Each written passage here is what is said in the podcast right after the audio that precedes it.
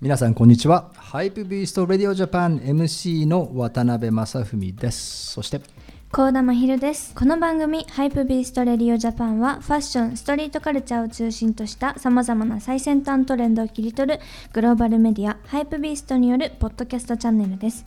日本はもちろん世界でリアルに起こっている hype なニュースをお届けしていきます。そして今回は全4回にわたってアディダスオリジナルスとのコラボレート企画をお届けしています。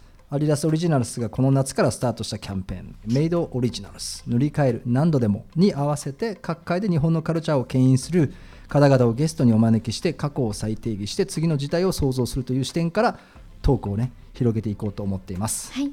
そして本日は第3回目の公開収録ということで adidas Originals フラッグシップストア新宿店内の特設スタジオにて行っています。前回は atmos の小島さんとモデルのみゆさんにお越しいただきましたけど渡辺さんどうでしたか？印象は。先週のことですよね。そうですね。うん意外となんか忘れてるかなと思ったんですけど、はい。結構覚えてて、うん。まあなんかミュウさんのあの意見とかすごい印象的でしたし、ね。まあ小島さんはまあ年も近いっていうのもあるし見てきたはいものが近いんで、はい。すごくわかるなっていう風な印象を受けましたね。はい。マッピーはどうでした？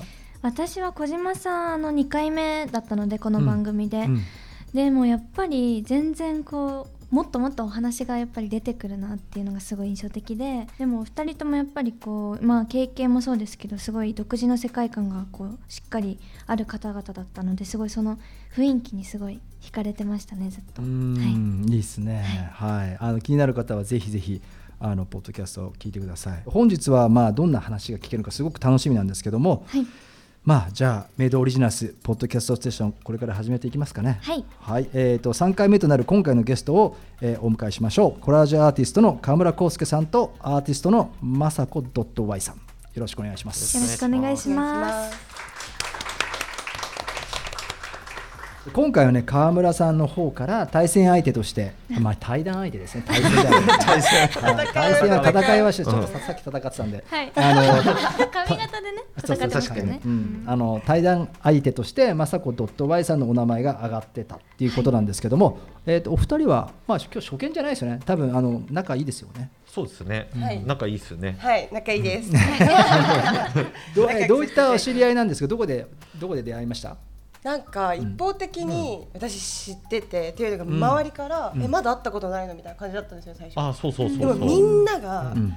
えめっちゃいい人だよってみんなが言う。んですよ。でも途中から嫌になってきてみんな言うから同じことをいい人いい人だって。うんうんうんうん。で初めてお会いしたのが、ん。あのディーゼルアートギャラリーで去年やってた今今ちゃんの今展。あ、そうはい今展っていう展示はいで。でお互い作品出してて、うんうんでそこで初めてお会いした時に、うんあみんなの言ってること当たってるわいやめっちゃいい人だみたいな。よかった。変な印象で。いやいやいやいやもう本当世界一あの先輩でございます。すごいえその時のこと覚えてます？川村さん覚えてます。んなんかそうだよね。あそこで会場で会って、そうそうそう会う前からご存知というかあの存じ上げてはなかった？あ、でも作品は知っててたて、あそうなんだでもこんなこんなキャラだと思わず、ずなんかあったらめっちゃ元気だいいしっ、すよね。うん、なんかあすっごい面白いなと思って、そこから普段も遊,、ね、遊ぶようになって。普段も遊んでる、そうですね。えー何して遊んでるんですか？えだからご飯。あご飯行行っったたりとか。夜バー行ったりとかうんなんか共通の友達がやってるバーに遊びに行ったりとか。へー。ね楽しそう。でもいろんな人が来るんですよ。こコウスケさんと遊んでたら、うんいろんな人来るよね。うんそうだねもう各界それぞれもみんな違うことやってるクリエイターさんだったりね。うんだからすごい楽しいですよね。そうそういうとこで遊んでますへえ、なんかちょっと次呼んでほしいね。あもうぜひぜひ。そうですね。ぜひはい、ぜひ混ぜてもらって。はい、というわけで本日はよろしくお願いいたします。お願いしまます改めてにはなりますが川村さんとまさこ .y さんのプロフィールをご紹介させていただきます、えーまずはかむ川村さんですが1979年広島県生まれ。国内外でこ個展を開催すると同時に企業ともコラボレーションするなどその活動は多岐にわたる。作品集にコウスケ川村アーカイブスミックスアップコウスケ川村コラージュワークスなどがございます。そしてまさこ .y さんは1994年生まれオーストラリアニューヨークロンドンに単身留学。2018年から東京を拠点にアーティストとして活動を開始。ペインティングコラージュペインティングをしたものをコラージュする手法を主に使い作品を発表しています、えー多くの展覧会やコラボレーションに参加しさまざまな媒体で作品提供を行っています、えー活動の視野を世界に広げ海外からのオファーも集まっています。えっと、ということで本日は adidas の Originals の、えーキャンペーン「メイドオリジナルス塗り替える何度でも」をテーマに河村さん、 MASAKO .y さんとお話をしていきたいと思います。はい。はいえー、とすごくねあの今プロフィールを聞いててすごく興味深いななんていうふうに思っていて、まあ、川村さんはもともとその作品を通じて僕実はいろいろ見ててで作品もあの個展で、まあ、買わせていただいて、うん。今でもリビングルームにこう飾ってるんですよね。ありがとうございますでまあなんか自分も美術やってたりとかアートがすごい好きなんですけど川村さんの作品をとってもやっぱりかっこいい、はいそうです、なんかパッと見てすぐにかっこよさが伝わるっていうか、川村さんの作品だってすぐわかりますもんね。わかるね、まあ、そこはすごい、まあ、当然ねあの素晴らしいアーティストの方だっていうのは存じ上げてたんですけど、はい。雅子さんは実は僕今回の,、まあ、あの話の中であのちょっと興味興味あるなと思っていろいろちょっと調べさせてもらったあありがとうんですけどございます。そもそもあのダンスを目的としてオーストラリアに行ったんですよね。そうなんですよ。ダンス、もともとダンスずっとやってて、で15歳で、えっと、オーストラリアに、えっと、高校に入りましたね。うん。でそこからずっとダンスやってたんですけど、ダンスよりも友達と遊ぶ方が楽しくなってきちゃって英語が喋れるようになって、でそれで、まあ、ダンスやめたぐらいの時に、まあ、あの先生にこのままだと高校卒業できないって言われて、うん。やめたんだったらなんか入り入り直せって言われて、でその MacBook を持ってるっていう理由だけで、あのグラフィックデザインのクラスに入れられてでそこからアートが始まってでニューヨークではグラフィックデザインの大学に行ってでロンドンではセントラル・セント・マーチンズっていう学校で、えっとファインアートを勉強して日本に戻ってきました。すごいまさしく Made Originals 塗り替えて何度でも自分のねもう本人自体がなんかその今回のテーマにすごくあの適してるなっていうふうに思っていて、まあ、もちろん作品もそうだと思うんですけど、まあ、なんか今日は2人のねこういったところをちょっと掘り下げていければいいかなっていうふうはい。そうですにね。思います。まあ、今回のキャンペーンではこのニューモデルの NMD-V3 の発売に伴いスタートしたんですけども川村さんスニーカーがまあすごく好きだというふうに聞いてますけど、今回の新作どうでしょうか？このブブーストのブーストソールが、はい。ブーストソールそうですね。なんか、まあ、これ昔から気持ちよくて好きなんですけど、うん。まあ、変わらず今回もあの履き心地いいしあと形もなんか前よりでもちょっとどうなんだろう。前よりミニマルになったのかな。若干ね仕様が変わっていて、そうですよね、うんあのまあ、ブーストソールは変わらずなんですけどもこういうところにちょっとこうスタビライザー的なものがついたりとか、まあ、ちょっとしたそのマイナーチェンジはあるんですよね。でね。まあ、でも相変わらずここら辺のフィット感はすごく良くて、はいあのもう本当にまあ素足でも靴下履いてもどちらでもなんかこう対応できるような。ね、全く疲れない感じがすごくあります。すごいんですよ。ジョギング、ランニングシューズ的なこう、あのフォルムなんですけど、基本的にはあのライフスタイル用のシューズで。ああやっぱそうなんですね。そうですよね。うんなんかすごい相変わらず気持ちいいなっていうそうですね。履き心地すごいいいですよね。はい。はい。雅子さんは普段スニーカーをよく履かれますか？履きます。履くしと私タップダンスとはい。山登りをしているので、すごい。そうなんです今年そうね言った。そう話したんですけど、うん。小池さんへには、えそうタップダンスを今年の2月から始めて、はい。やっぱダンス好きなんですね。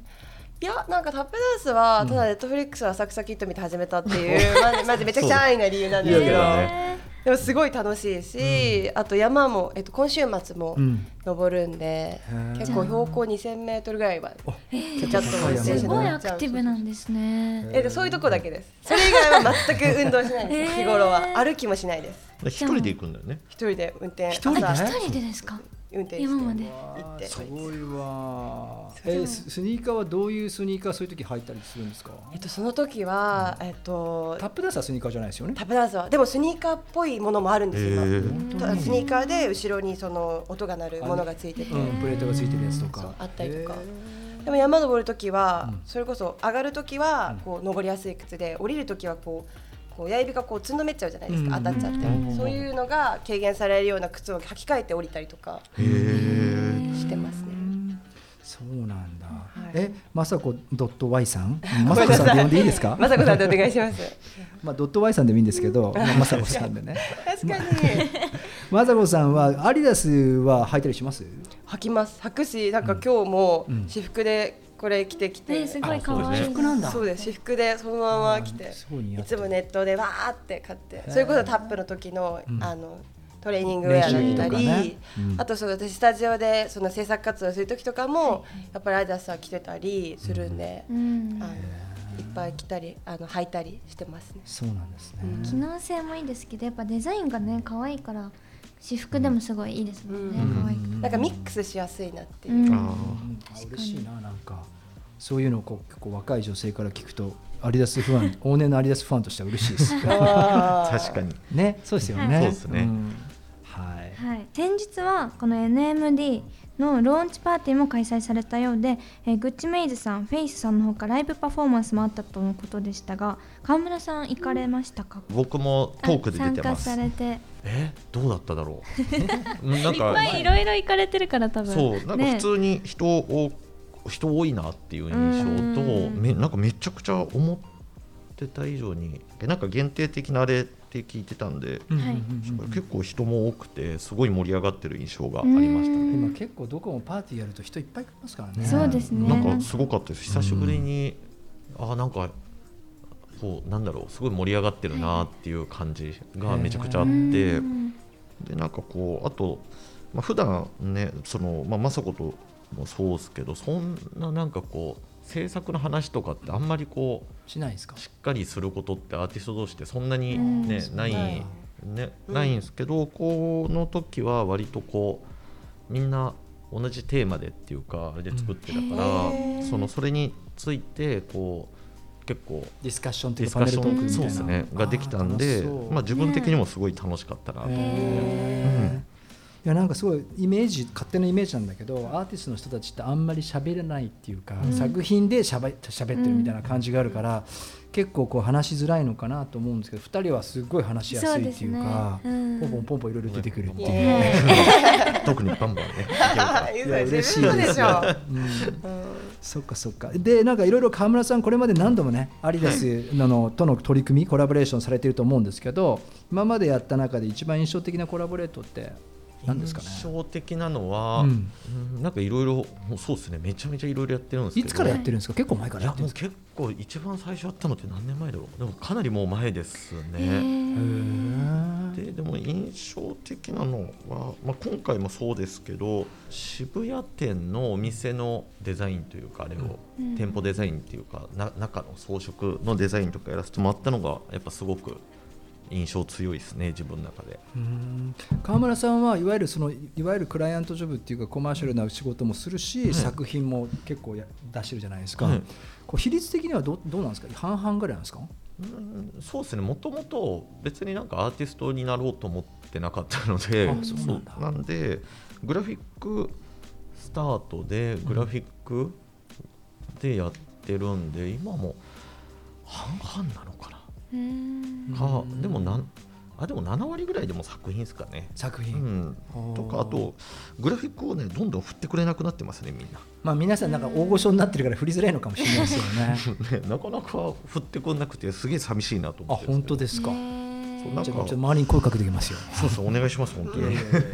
えでももともとコラージュをこうやり始める前はなんか他にやりたいこととかがあったんですか、は特に何もないですね。うん。なんかきっかけがあってコラージュの道に行ったんですか？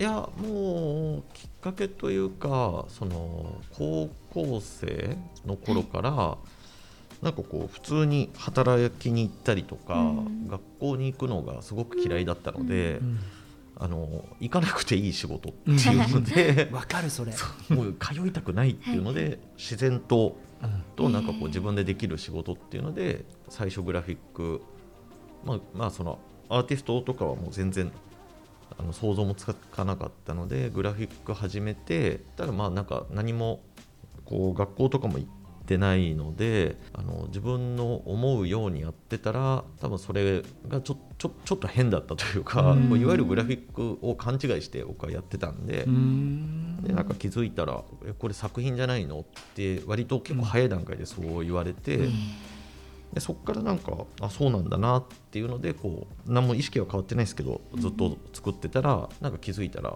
なんかそういう風になってた、になってた感じですね。なんか自分の中でなんですけどアートの中で、まあす全てにおいて簡単なものはないんだけど、はい。僕個人的に思えることでコラージュアートって一番難しいと思ってるんですよね。でも2人はすごくコラージュアートでいわゆるあるものをまあ再構築していくっていう感じで、自分の作品に、まあ、それこそ本当塗り替えていくっていうか、うんそういうのはすごくこうなんか見ててうまいなっていうか、うん。いいなっていうふうに思えるものっていうか、うん。まあ、世の中にたくさんコラージュのものって出てきてると思うんだけども、はい。やっぱその人のこの感性だけで勝負できるっていうかそね。こがすごくなんかコラージュアートのなんか面白いとこなんだなというふうには思っていて、まあ、今回そのね今回塗り替えるっていう何度でもまさにその破壊と再構築をね、まさにでうんすね、作り上げるコラージュだとは思うんですけど、はい。まあ、そのコンセプト自体がすごくこう僕はなんか近いんじゃないかなというふうに思っていて、まあ、お二人に質問なんですけど、まあ、日常で生まれるご自身の感覚をね大切にされているようとだと思うんですけども最近気になっていることインスピレーションの例えば元ってどどんなところにあったりするんですか？朝子さん。私は結構インスピレーションは結構もう文脈からリサーチをしてて、もう康介さんに誘っていただいてもあちょっと今日はとかお断りする理由も大体本読んでるんですけど、すごいそういうなんて歴史的なねそうなんですよ。歴史的なこととか今日本画も書いてるんですけど、えー。まああのお家が呉服屋っていうのもあるんですけども。服屋なんですか？そうなんですよ。あんまり今まで言ってこなかったですけどど父が父が着物の会社をビジネスをやってまして。東京で？東京まあえっとまあ日本全体でなんですあ日本けど全体でやってて。へでもなんか昔はそんなことを別にかんあんまり考えてなかったんですけど、でなんかまあ海外の美大に行って、まあグラフィックだったり、ファインアートで芸術勉強していくとなんかすごい結構今のたどり着いたのが、まあ日本美術だったんですね。でそれで結構私はそのインスピレーションとかリソースは日本美術から多く取ってて、で今も千葉にこれから大きな施設作るんですけどおすごいそうなんですアート施設作るんですけどそれのインスピレーションもあの山水画って山に水にうん絵って書く山水画からのインスピレーションとかあのそれこそでいう山水画でいうと雪舟とか。えそれはご自身のアトリエを作るってことですか？いや、えっ、と、アート施設をちょっとア作るんでート施設。す。ということははい僕たちも遊びに行ける。でも女性限定なんですね、一応。そうです。ああそう今やって作ってる。えーすごはい。い気になりますぜね。ひ来てほしいです。ちょっと行って女性はねでもなんか そういうのもなんかただただこの屏風絵だったり、ただただこうなんていうの絵をなんかこう例えば京都にもすごく行くんですけど、うん。石見て山見て感じろとかちょっと難しいじゃないですかはい日本画って。こう難しいじゃないですか。だから私はそういうのをちょっとポップに書き換えたりうん。してたりそれこそ今も金屏風作ってるんですけど金箔を使わずにアクリル絵の具だけで自分で金箔をあの生産してるんですね。でそれで金屏風を作ってたりだからその出来上がった時にそのアクリルオンキャンバスだけなんですね。だから金箔も使ってなければ全部アクリル絵の具で作ってたりとか。なんかそういった意味のその日本画の、まあなんか再構築みたいなのはでも本当は日本画ってめちゃくちゃ面白くて一個だけいいですか、エピいソード。や全然全然。例えば雪舟って言ったらな誰みたいな思うじゃないですか、まあ、昔のすごく有名な水墨画っていう画家なんですけど、そういう有名な話がネズミ絵っていうのがあって、雪舟って、まあ、おのお寺のお家に、まま藤原家で生まれたので、まあ、絵なんて描かせてもらえるのないお家だったんですね、だけどその絵を描きたくて何度も何度も描いてたらお父さんにある日縛り付けられたんですね柱に。でそしたらその時にお父さんがあもうもうそろそろ縛り付けてたのももうちょっとあれしただろうと思ってあの見に行ったらネズミがあったいたんですよ、地面に。えっ？って思ったらその雪舟が縛り付けられてる涙で涙の雫でネズミ絵を描いたんですよ。でそれを見た時にあこいつはもうこんなにも絵を描きたいんだって思って絵を描かせる道に進ませたんですね。すごいでもなんかそういう話とかもさ、本当かどうかわからないけど、逸話だけど、まあ、火のないところに煙立たないし、なんかそういうこととかがなんかたくさんあるんですよ、あの美術って。だから私は結構お勉強の方で美術に入ったので、今でもそういうギャラリーとか、まあ、アーティストさんだったり、なんかそういった意味でいろんなことを知って、自分の中で解釈して出すっていうことをやってますね。ああ面白い。でもそういうのすごいやってほしいな、そういう話ってもうなんか聞いたことあんまないから、うんうんね機会がねないですもんね。そういうのをね例えばねアーティストである雅子さんから聞くので、ん。すごいなんか勉強になるよね、うん。涙で絵を描くってう。ん。すごいなんかそかんなロマンチックですよね。ですよね。昔の絵画とか全部ロマンチックなんで、そういう背だからそれ景がね。そうなん。ですよ知らないと。へうん。だからそういう昔のことが結構インスピレーションになってる、はい。川村さんどうですか？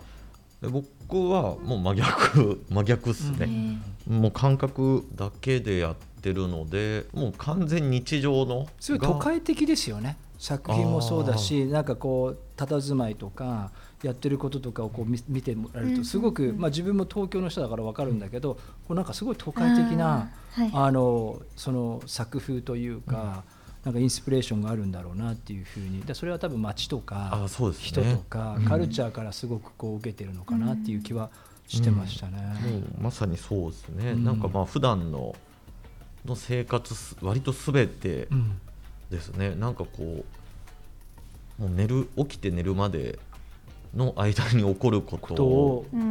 って感じですね、うん。まあこう意識せずに動いまあ動くじゃないですか、はいはいはい。そうまあ基本は。でその中で起こる多分自分の中でのこうまあ日常のこう通常でこう生活してる中で何か多分無意識で動いてて起こるこう意識と反するものうんが出た時に多分それが自分の中でインスピレーションになってて、へっていうのがそうですね。なんかこうそれの多分蓄積だったりとか、ーうん。まあその時のあの瞬時に感じたことうん。とかっていうのが、まあ、ダイレクトにそれを作品に落とすってことは特に多分ないと思うんですけど、あでもまあでもそっか生活に起こることが大きいかもしれないですね、普通に。に。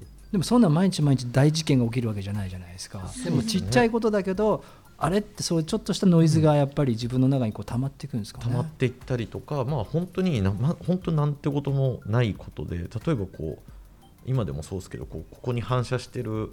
このパネルに反射してる色のゆ色っていうか線のこのライトの歪みとか、例えばまあ本当例えばですけどそういうのがああこれこのまま使えるなとか、うん。これを何かに置き換えるとこうなるなとか、うん、なんか多分そういう日常でビジュアル的なところ結構多いんですけど、うん。まあ、街歩いてて、うん。こうぼーっと外座って、僕結構その普通にタバコとか吸っちゃうんで、うん。そのまんま喫煙所とかでこうぼーっとタバコ吸ってる時にそこの目の前通ってる車にうの窓ガラスに映ってる景色がこう湾曲してて変な比率で映ってたりするのとかを見て、あこの比率分解してこうやってやってこのキャンバスに落とし込んでこの手法にするとあこれで1個できるなみたいな、うんまあ本当に街で得るものが大きいかもしれないですね。まあ確かにね、作風もそういう視覚的現象が元になって作ってる感じはするし、それがこう結構目を喜ばしてくれるっていうか、うん。なんか僕もそのあの前のそのコモンギャラリー行った時にすごい感じたのはすごくこう視覚が楽しめるっていうか、うん。なんかそういうのが特徴的だなと思っていて、うん。でただそれがその何あの楽しいだけじゃなくてその奥をこう見たくなるっていうか、うんそこになんか自分のこの思考とかその中に行くこの努力があるから、そういう作品僕はすごい好きで、うん。見てただ感動で終わりっていうよりかはなんかこう中に引き込まれるみたいな、なんかそういった作風が特徴なのかなっていうふうに思ってましたね。なんかその街とか日常からこうインプットしてるっていう背景がなんかそれがあるからこう見てる人もちょっとこうなんかどこか身近なこう匂いを感じるとか、うん。そういうのもあるのかなってすごい思いました。そうだね、うん。うん。うんうん雅子さん今までこう海外にこうやっぱり行かれててこう過ごした時間が長かったりとかこうつながりがやっぱり海外とすごいあると思うんですけどオーストラリアニューヨークロンドンに今までこう勉強されてたということでやっぱりこう直感に従って動くタイプですか？えー、でもそうじゃないですかね、もしかするまさしくそうだと思う。そうですよね。直感っぽいよね。でも今留学しようって言われたら無理です。なんで？えなんかやっぱいろいろ知りすぎて。あでーも日本が今楽しいんじゃないの？日いやでもどこでも楽しいかもどこでも楽しい。うん、中国もめっちゃ行くし、ね行かれるって言ってましたよどこでも好きです。結構行ってるよね。行ってる気づいたら海外いることいるか。あが行ってる、うん。でも、意外と理由あって、オーストラリアの時になんでニューヨーク行こうと思ったかっていうと、なんか普通に高校生送っててで大学受験の時に、まあ、受験するつもりもなくて、で親に受験しないとか言ったらダメだみたいな、うんうんでなんか漠然とえじゃあなんかどうしようと思った時に、まあ、その美術の授業取ってたんで、まあ、でも美大とかって多分天才が行くもんだと思ってたんで漠然と。あ はい絵描けなきゃダメみたいな。でだったんですけどなんかその要はダンスのクラスからなんか美術のクラスに入るとみんなかっこいいんですよ、なんか味のないフランスパンをカップルがそっちなんか先生の話聞きながら食べてたりうんなんかいつもだったらそれこそアディダスさんもすごいなんかこう着てる友達が当たり前ですよねダンスとかやってたら。だけど着方違うんですよ。今日の私のこの着方みたいな。あなんかアディダスのタンクトップになんかヴィンテージのワンピース重ねてみたいな感じとかで着てるんですよ。なんだこいつらかっこいいなとか思って。でそのその子をしてる時に、まあ、グラフィックの授業の時になんかバウハウスとかカンデンスキーとかキース・ヘリングとか出てきて、もうわけわかんないじゃないですか、もう誰だこれと思った時にパッて出てきた画像がその先生の授業で「I love ニューヨークの出てきてそのデザイナーがミルトン・グレイザーだと、うんで私もその時あこれ知ってるみたいな、でしかもえこれって作った人いるんだみたいな。思うじゃないですか、オイル・オーヨークってみんな知ってるけど、作ってる人がまずいるんだってなってて。でそれでまだ生きてらっしゃってってなって、でニューヨークに住んでると。でそれでもう分からず調べたら住所出てきて、50通ぐらい手紙送ったんですよ。すごい。ね高校生ここ3年生の時に、でも一通も返ってくるわけなくて、うん。で漠然と、まあ、それでオーストラリアの大学美大に受かって、で親に電話したら美大受かったからオーストラリアが美大行くって言ったら父が初めて私になんかすごいきつく多分お前はオーストラリアで高校行ったらそこで結婚して子供産んで死ぬぞと。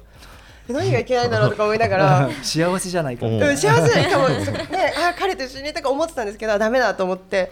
えニューヨーク行ってこいって書いていやいやちょっと待ってと思って、まあでもその時にあミルトン・グレイザーに手紙を送っててニューヨークだから、まあ、彼のもと訪ねてみようかななんて思ってたんですよ。うん。でそれで行ってで、まあ、大学に入ることになるんですけどでそれで、まあ、いろんなつてで初めてミルトン・グレイザーにお会いできた時に。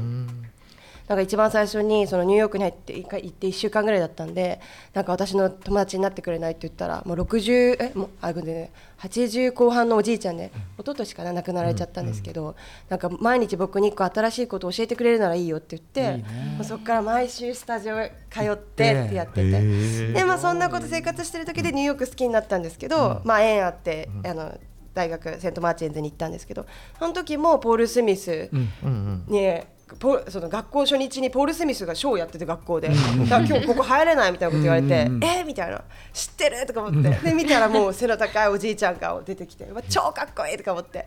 でそこからポール・スミスの店舗行ってアルバイトしたいんだけどどうすればいいのって言ったら 私さいやダメだよダメだよそんなのとか言って。いきなり来てね。でいきなりダメだよみたいな。これ持ってこいいろいろ持ってこいみたいに言われて。で持ってって。で落ちて。で2回ぐらい受けたんですポール・スミス。でもやっぱ多分その学生だっていうのもまた日本人だし、まあ、受受かんなくて、で悔しいなと思ってポール・スミスの店舗そのポール・スミスが毎日5時に来る店舗があって夕方の、そこに通い詰めたんですよ。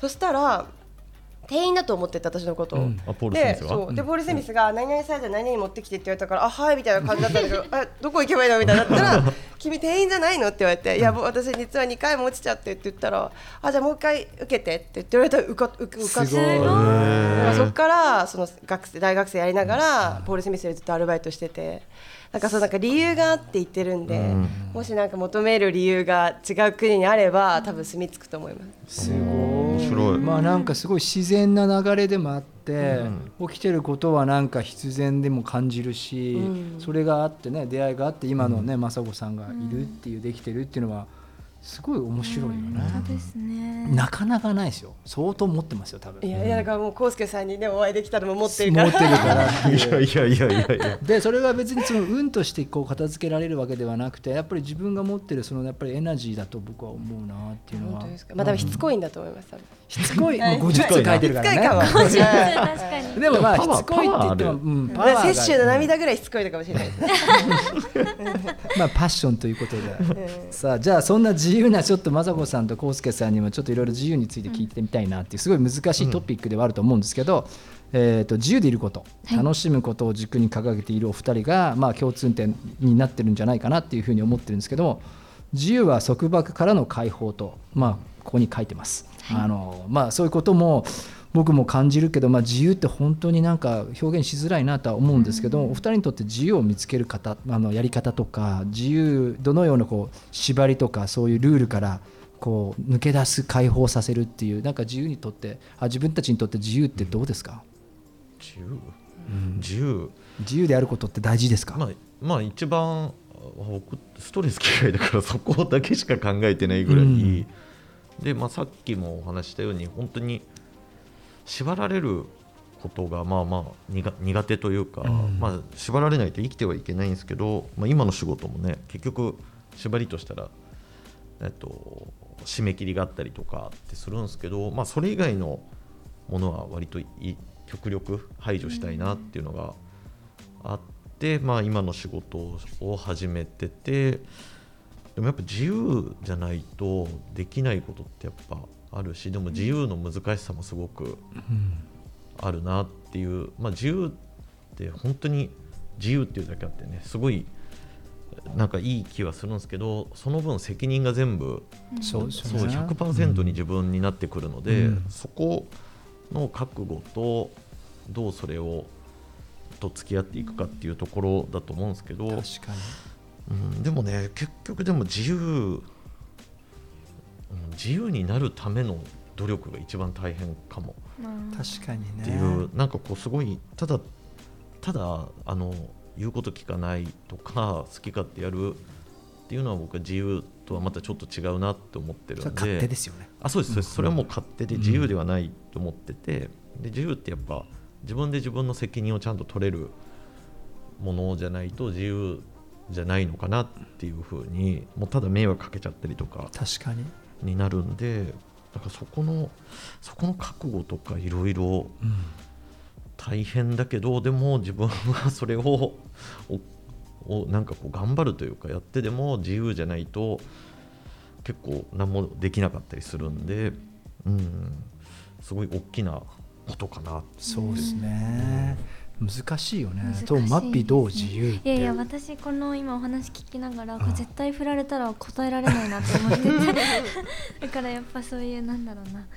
こう生きててこううん。いろいろ経験してこう分かることとかも多分いろいろあると思うんですけど。そうだね。多分ね、うん。僕が思う自由って永続的につあの続くことじゃないと思っていて、まあ、ある意味それは生と死になっていっちゃうと思うんだけど、自由って生きてる間に求めると求める分だけ大変になるっていうふうにも思っているっていうか、先ほど縛られた方が楽だよねっていうか、ただ縛られっぱなしだとそれは自分として自分でなくなってしまうから、自分をやっぱり見つけたいじゃん人生みんな、まあアーティストだけじゃなくて普通の僕たちもそれは同じことを思ってると思うんだけど、だからそこにその向かう姿勢がすごく大事なのかなっていうか、うん。でも自由じゃなきゃ何もできないってことでもないんだけど、自由になることも大事だなとか、うん。結構つかみづらいものかなって思うんですけど僕の中で雅子さんは結構自由に見えるんですけどどうですか？自由っぽい。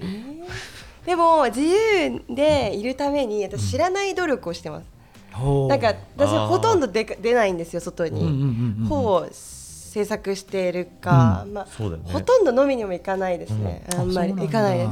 でもなんか多分皆さんも一緒だと思うんですけど、なんか一人が長いと、まあ、組織に属してないと、うん。まあ、組織に属しててもそうだと思うんですけど、うん。なんか知るとうん。自分のいい結果って絶対来ないじゃないですか、うん。まあなんでこの人こんなことしたんだろうとか、まあ、カップルにおいても、うん。なんか知ると自分のあのエクスペクトしている答えじゃないからやっぱそれに対しての感想があるから、うん。なんか人のこと嫌いにも好きにもなりたくないんで、うん。知らないっていう努力をしてます。でしかもなんかでも結構これ歴史的にもそうで、なんか例えばだけどまあ伊勢物語とか学校とかで勉強するじゃないですか、ああいうのとかって発表年数も作者も不明なんですよ。うん。でも知らないから知りたくなるじゃないですか、うん。やっぱり。だからなんかそのでそのこんな何もう何百年って経ってるのにまだ学校で習っててとか、なんか自由で居続けるあアートにしても、うん結局アートもなんかどこか分かりそうで分からないかはいはいはい。ら浩介さんに大地さんみんな気になったり、制作スタイルだったり、まあ、私も気にしていただいたりとかだからどこか自由でいるためには知らないでいるっていう努力をしてるかも。詮索しないだったり、なんかある程度のところで自分でまあストップかけるみたいなね。ミスそうストップかけて、まあ、ミステリアスでいるっていうことだったり、確かに。そう。まあなんかさっきその生と死の話もちょっと言ってたけど赤ちゃんって自由かもね。何も知らないから。ね。うん確かに。そうそうそう。詮索もできないし。できないし。確かに、それは縛られることがないから確かに。まあ、当然おむつも必要だし、ん。お母さんも必要だしとかってなるけど、まあ、自由として。でもそこからだんだんだんだん教育とか受けていろんなことを知り始めると、少しずつその箱の中に入っていっちゃうっていうか、うん。まあ、それを多分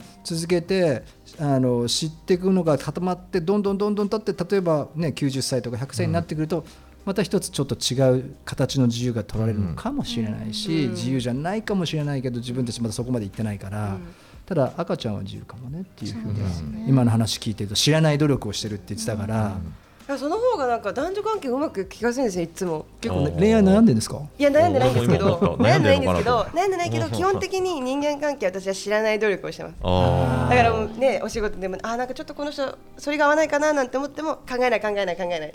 それぞれの人生で知ら知らない知らないって思って実は自分のかみさん海外の人なんですよ、えー。だからそのお互い第一言語で話してないんですよ。なるほど。だからまあ言葉から得られるし、あの情報っていうのはもうすごくやっぱり何かを通してからじゃないと入ってこないからはい逆にわからないっていうか、だから喧嘩とかほとんどしないですよ。あだからもう自だ。然とそのシステムができてるんですね。多分そうだそれも皆皆さん見習った方がいいですね。うん。それすごいね。ねめっちゃピースうん。めっちゃピースだからもう気持ちのそのいわゆる奥底にあることだけを信頼しながら付き合ってるっていうか。あでもでもそれをだからキュリアスで不思議だから多うん分居続けられるんですよね。かもしれないですよね。すごい。でも知らないって難しいですよね。いや難しいよね。人間ってやっぱ知りたくなるからな。ううん。んいや本当そうだよね、うん。もう今なんて特にね情報もそうですね。そう多すぎるから、ねだからなんうんか作者不明とかで死んだら超かっこよくないですか、うん。誰が書いたの？これみたいな、あのうん。もう知ってるしでも。うん。そ うもう言っちゃってるし、ね、ドット絵じゃなくなっちゃうからドット絵じゃないそうですね。でも2人は今こうベースを日本で活動されてるとは思うんですけど、その上でこうアーティスト活動を続ける上での面白さだったりとかこう感じてる難しさっていうのはありますか？康介さんどうですか？どうだろうな。でも海外ね行かれてますもんね、うん、海頻外がね、半分ぐらい今海外なので飛び回ってるイメージがある、アメリカが多いですか？今でもなんかちょうどそれこそコロナ禍になってアメリカが多くなって、うん。これなんでなのかわかんないですけど、そのこの3年ぐらい前までは逆にヨーロッパだったんですそう結構ヨーロッパが多くて、だからそろそろなんかこう、まあ、アメリカ行きたいなじゃないですけど、アメリカに行く頻度もはい。すごい少なかったんですよね、うん。その3年ぐらい前まで、うんうん。まあ、好きだから行くんですけど仕事とかっていうんではなくどっちかというと遊びに、まあ、友達いるから遊びに行くとかでで仕事ってなると基本ヨーロッパはい。だったのが、このコロナ禍になって急にアメリカ。逆逆転してアメリカへになって、まあ、この2年でやっぱ半分ぐらいはアメリカにいる感じで。うん。でも遊びで行くのと仕事ってなるとちょっと違いますか、あでもそれこそもうそこまで含めて結構自由だったりするなんであんまり。うん。気づいたら LA いるからそうそうそうそう。そうわかりますストーリーとかねそう戻れみたいな。戻れもうほとんど住んでんじゃないのかなみたいな。うん。なんか最近よなく言われるよね。楽しそう。楽しそう。ねすご楽しいいそういうイメージ。うん。そうそうなんかうん全部そうね、うん。あの100%に楽しんでるかもしれいやない、それはやっぱり作品見てればね。ねそうですよね。絶対自分のこう出すものにこう変わってきますもんね、あとやっぱり最近自分は感じるのは日本のアーティストの需要っていうか、はい。日本には要するに面白いアーティストって昔からいたんだと思うんだけど、海外の人たちが結構目をつけ始めたっていうか。やっぱ日本のアーティストって面白いやついるじゃんとか才能あるやついるじゃんって、そういうのが伝わり始めたこの5年10年かなってそいうか、自分がそれこそ美大行ってた大学の時とかは、もうアーティストになると言うと「え？って聞かれてたのね。